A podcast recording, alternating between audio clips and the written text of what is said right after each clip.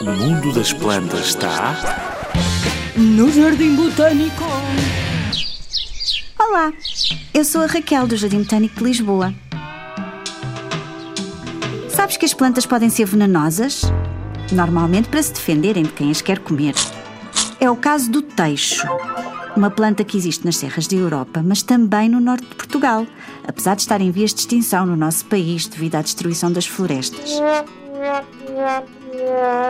O teixo é bastante venenoso e as pessoas no campo normalmente conhecem-na, porque às vezes morriam animais que comiam em grande quantidade.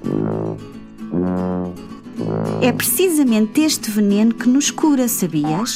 Porque a substância venenosa é incluída, em doses controladas, claro, nos medicamentos contra o cancro. Já viste como as plantas podem ser importantes para nós? Para além do oxigênio que respiramos diariamente, ainda nos dão comida, madeira, fibras, medicamentos. É incrível! O teixe macho produz o pólen que é transportado pelo vento até à fêmea, onde é produzida a semente que tem uma polpa vermelha muito bonita e que chama a atenção das aves que a querem comer. Esta é a única parte não venenosa da planta. As aves assim comem-na e transportam a semente até ser expelida para crescer uma nova árvore.